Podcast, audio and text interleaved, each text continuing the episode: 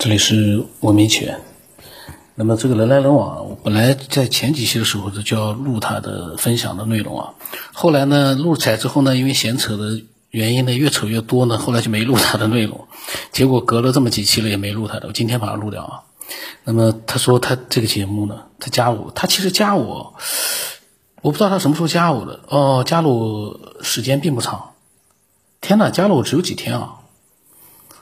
他说。听我的节目听了已经好几年了，基本上每期都听过。呀，这个在听众里面可以说是个是个宝啊，因为几乎每期都听过。这对我来说，这是一件对我来讲，我其实心里面隐隐觉得有点可怕的，因为在最早的那些节目，他如果能听到的话，那其实是其实我觉得也很难去听进去的。他都能听的话，那真的是。嗯，我觉得是非常宝贵的，这个对我来说啊，挺宝贵的听众了，他听了几年了，那也可能除了我自己之外，他最了解我了。那么他说听了那么多期节目，他说跟你也不客套了，就是也不用回，呃，他太了解我了，太好了。他说他也是对不明飞行物、世界不解之谜、人是怎么来的、宇宙到底有多大这些方面呢，他很感兴趣。然后他呢说一件跟鬼有关的事。他说以前一直不相信的，后来听他的一个同事哦说了之后呢，开始有一点信。听了节目上那个济南交警遇鬼的事，他真的感觉，也许世界上真的有吧。他所说的这个呢，不止一件，也不只是发生在他的身上，是讲这件事的人身上的，以他。就是和这个朋友的接触来看呢，他不是那种不靠谱的人，可信度还是有的。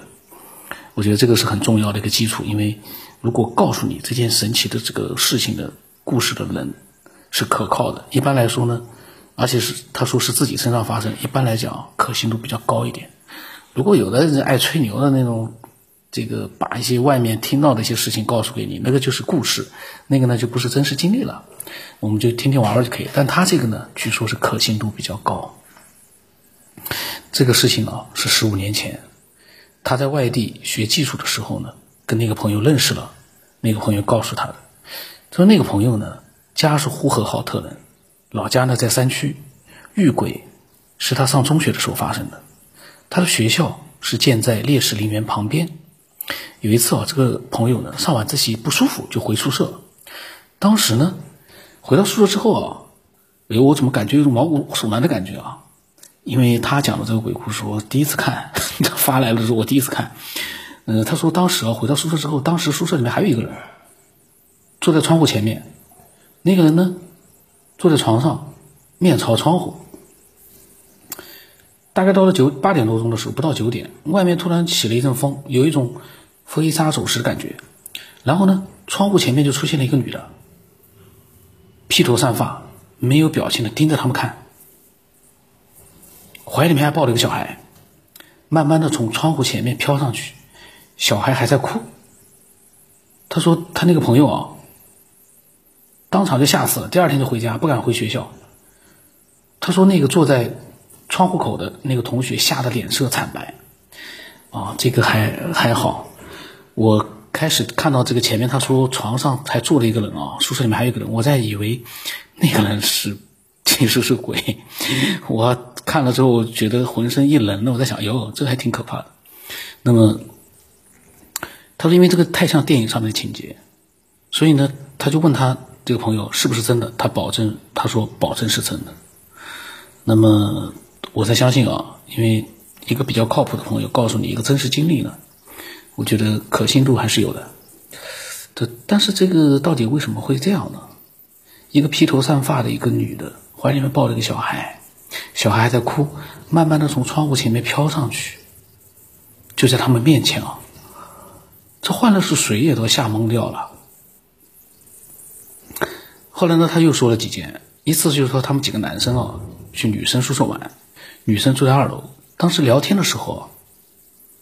突然，窗户上面伸进来一只黑乎乎、毛茸茸的手，男生呢看见了就去用书打，一打就收回去了。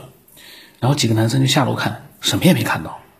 而且，他们奇怪的是，当时窗户是关上的，玻璃都没有坏，就在这样的状态之下，居然从窗户玻璃里面啊，伸出来一只黑乎乎、毛茸茸的手，等于他是穿透了这个玻璃伸进来的。这个事情也是很神奇啊。他说还有一件呢是他们宿舍发生的，一到夜里面啊，他们宿舍里面就就听到那个从地下传来女人的哭声，他们告诉老师，老师呢不相信，然后呢他又回家告诉他哥哥，他哥哥是警察也不相信，谁会相信呢这种事情？他不相信。后来说的次数多的时候，老师呢就留在宿舍里面，跟他们一起待在宿舍里面，晚上真的听到了，第二天就汇报给了领导，然后呢就学生们自己挖。挖出来一个棺材，学生当时要打开来看看，老师不让，通知警察运作。这个这个事情呢，我就在想，造房子的时候要打地基，打地基的话呢，一般来说都要挖开来，挖一定的深度的啊。他们如果深度比较深的话，他们自己把宿舍挖开来，挖出个棺材。你宿舍里面最起码是水泥地，水泥地下面是有应该是有楼板的。这个呢，这件事情我就觉得可以思索一下了，因为这不是说像古代的时候，水泥地下面就是泥土或者是就是地板。现在一楼的下面水泥地下面是有楼板的，你不可能光是一层水泥而已啊。所以你学生自己挖，你怎么挖呢？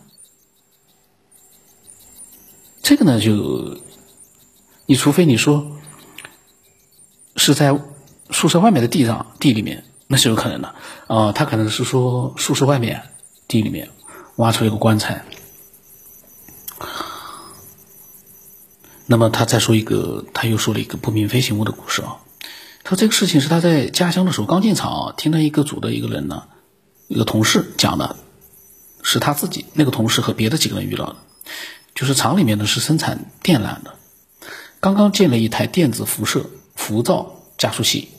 生产的时候，因为有辐射，能不能进去。刚刚建好，你还没有去运行这个机器，还没有去用这个机器生产。那么厂里呢也有货车，平时不忙的时候呢，顺便也接送一下工人。有一次上夜班，就是讲这个事的同事啊，和另外两个人跟着这个货车去厂里，行驶到离厂几公里的路上，迎面就飞来一个不明飞行器朝他们飞过来，眼看就撞上了，飞机吓得那个司司机哦。吓得就赶紧踩下刹车，他们就看见这个飞行器忽然一下子就从车顶上飞过去了。后来呢，他问他们什么样子？嗯，他问那些同事是什么样子的，他们就说呢像飞碟那样，因为是晚上，有时候突然出现也不是很清楚。他说不过这个绝对不会是什么遥控无人机，那个时候也没有这个东西，也没那么大。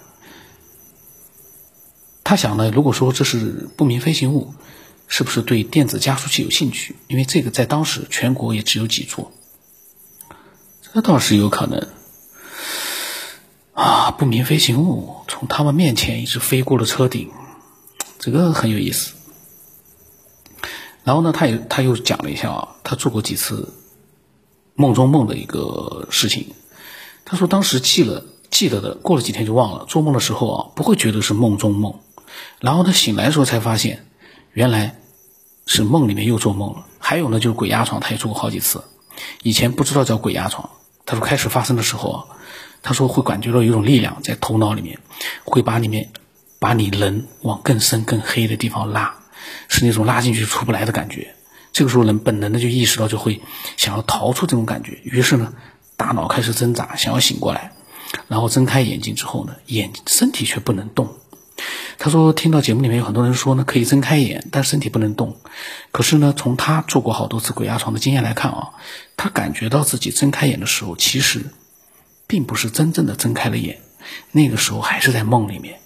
当你拼命的想要挣脱那种感觉，最后醒来了之后呢，手脚才能动，那个时候才是真的睁开了眼睛。他的意思就是说，其实你睁开眼睛觉得身体不能动的时候，那时候还在梦里面，还还在被困在里面，还没有挣脱出来。”他说别的也没什么了，他说节目挺好的，希望节目能更新的更快一点。这个呢是很多听众都跟我讲的，希望节目更新的更快一点。嗯，那么我也是这么想的，我尽量的也会更新的快一点。嗯，但是有的时候呢，我在想，哎呀，前面已经都九百多期节目了，几百期节目这玩意，新的听众呢，要听都要听好长好长时间。所以呢，我也就对速度呢，我并不是就是很迫切的，因为以前没有节目的时候呢，嗯，确实频率快。那么他呢分享的这些都是他觉得有一些可信度的一些事情，呃，那么听了之后呢，我我也感觉到真实度是，就是说挺有挺真实的感觉。但是这些事，因为，嗯，我们没有亲眼看见，然后呢，呃，亲眼看见的人也没有一个很很合理的一个解释，嗯，但是是不是就真的就是？就是鬼呢，可是你说他是，如果说描述的是真的事情啊，从窗户那边一个女的披头散发的飘上去了，你说他不是鬼是啥呢？肯定不是人啊！这个事情，我感觉这也不知道该说什么，因为你说他，他如果不撒谎的话，这个事情很明显，那个不是人啊，从窗户前面飘上去，那哪是人啊？肯定不是人。另外，你说那个不明飞行物。不明飞行物的话，你说它也是有一定可信度的，只不过是我们没有亲眼看到而已。不知道该怎么说。那么我的微信号码是 x 五三四七八五八四五，欢迎更多的人啊，分享自己的一些嗯比较有可信度的一些神奇的定义的一些真实的一些案例和自己的一些想法。嗯，那么今天到这里了。